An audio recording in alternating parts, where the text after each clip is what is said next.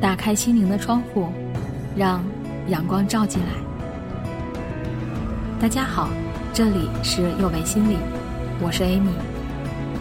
今天为大家带来的语音分享是：谎话也许是孩子最真的真话。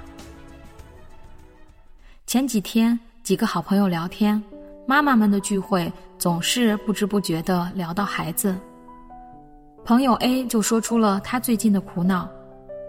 前天晚上，我问我儿子刷牙了没有，小朋友居然很干脆的告诉我刷过了。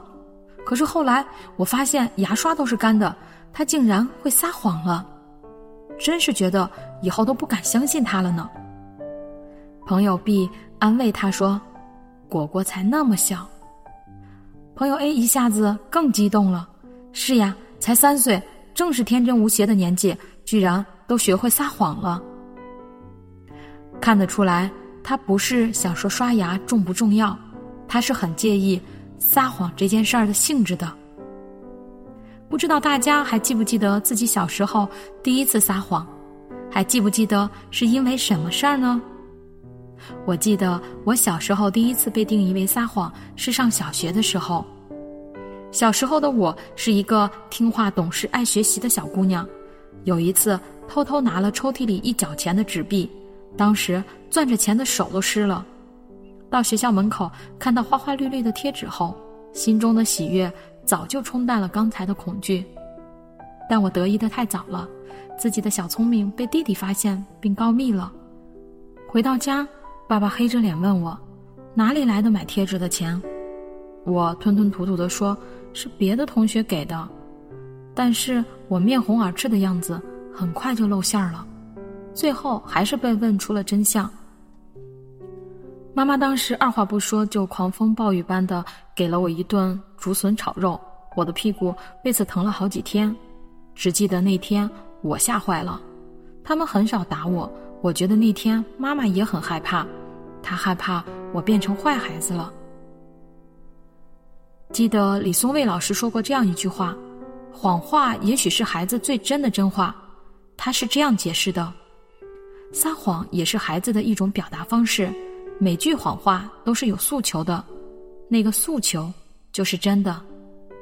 如果有人问小时候的我为什么要撒谎，我应该会说：因为我想买贴纸，贴在书上太好看了，好多同学都有呢。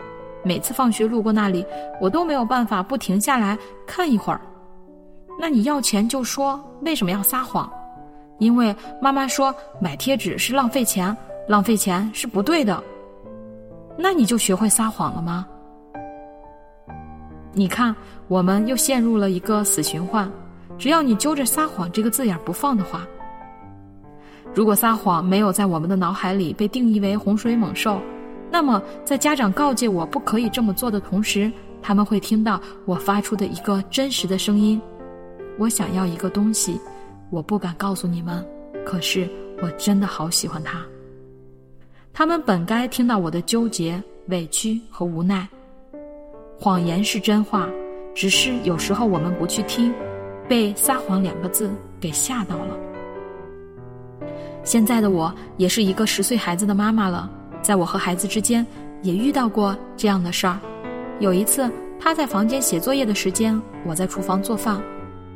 我突然想在手机上查一个菜谱，在我急匆匆从他房间门口经过的时候，他也许是听见我的脚步声了，正在慌忙的把 iPad 合起来，那个欲盖弥彰的样子像极了当年的我。你在干什么呢？果然，他故作镇定的回答道：“刚才那个作者的信息需要查资料，我用了一下 iPad。”好的，那就写会儿作业，起来休息一下，放松一下眼睛哦。虽然之后我在 iPad 上面看到他由于着急没有关掉的漫画页面，我还是没有去和他证实。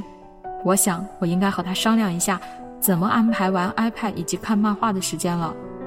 我想这应该就是他想和我说的真话吧。我也希望我的做法让他感受到这些真话是可以坦白点和妈妈来讨论的。当然，我们不是说撒谎这件事儿就是对的。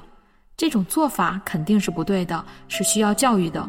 问题是，我们的教育孩子听见了，他想表达的声音，我们听见了吗？这里是幼为心理，我是 Amy。虽然我们只是心理学界的一棵小树苗，但是我们努力做到我们的最好，用真诚的态度、客观专业的方式，向每一个愿意关注我们的人，分享一切你想知道，而我们又恰好了解的心理学知识。请记得，不管你在哪里，世界和我陪伴着你。